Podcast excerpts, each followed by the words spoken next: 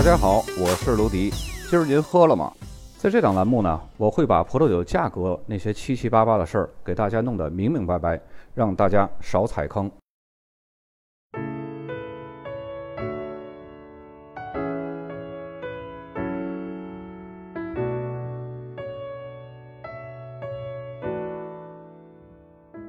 本期节目，咱们来介绍一下德国十三个产区当中最后一个，也是整个德国这个产酒国介绍的最后一个篇章——萨克森产区。萨克森产区呢，是德国最靠东的一个葡萄酒产区，也是德国面积最小的葡萄酒产区。它是位于上易北河河谷，产区内呢，主要的城市包括德累斯顿、麦森，还有拉德伯伊尔。在这些城市当中呢，德累斯顿因为它的文化气息是非常浓郁的，还有呢就是当地温和的气候，所以呢这里被誉为是易北河的佛罗伦萨。萨克森这个产区，还有上一期我们介绍的萨勒文斯图特，都是欧洲最靠北的传统葡萄酒产区，也是德国十三个大葡萄酒产区当中唯一位于东德境内的两个产区。据历史记载啊，萨克森产区在一一六一年就已经开始酿造葡萄酒了。这个时间呢，跟其他产区的葡萄酒酿造时间其实是差不多的。当时呢，教会还有贵族阶级是主要的葡萄园的业主。那么，对于葡萄酒业的发展呢，他们是起了很重要的作用。在一九九零年东西德统一之后，由于获得了欧盟的补贴，那么萨克森产区呢，它的葡萄园种植面积一下就从两百多公顷扩大到了四百五十多公顷。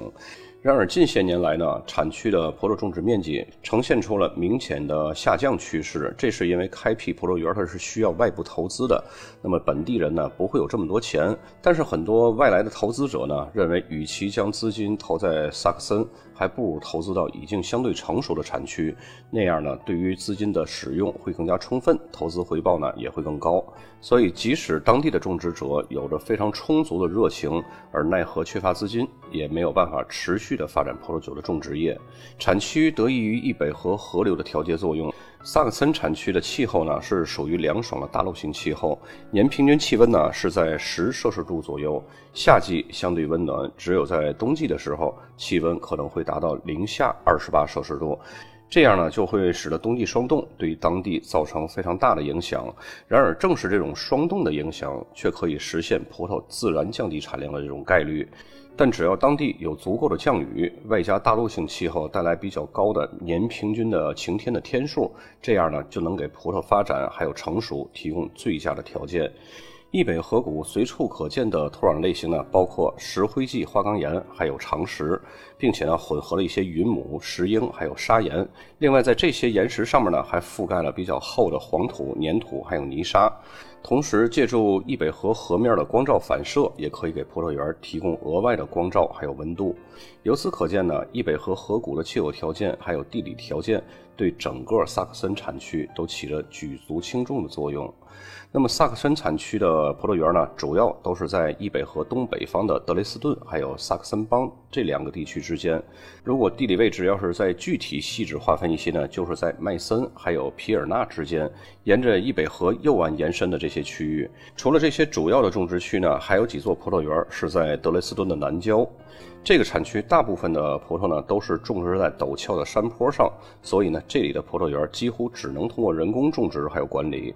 这个产区的气候条件还有地理位置条件呢，和萨勒温斯图特，也就是我们上一期所讲的是非常相似的。所有产的葡萄酒类型呢，也跟萨勒温斯图特产区也是差不多的，大部分都是混酿酒，而且呢，也几乎都是干型酒。只是这里的葡萄酒呢，比萨勒温斯图特的酒酸度更低，然后呢，酒体更加适中。在萨克森产区里边，种植最多的葡萄品种就是米勒图高，其次呢是雷司令，还有白皮诺。前两个最主要的葡萄品种和我们上一期所讲的萨勒文斯图特是非常相似的啊。除了以上这三个品种呢，这里还有一个白葡萄品种是雷司令，还有一个古老的白葡萄品种杂交的后代。叫做金雷司令，而且这种金雷司令呢，只允许在萨克森这个地区种植，其他地区是不属于法定葡萄品种的啊。正是由于这个原因呢，金雷司令也被称作是萨克森这个地区非常独特的一个葡萄品种。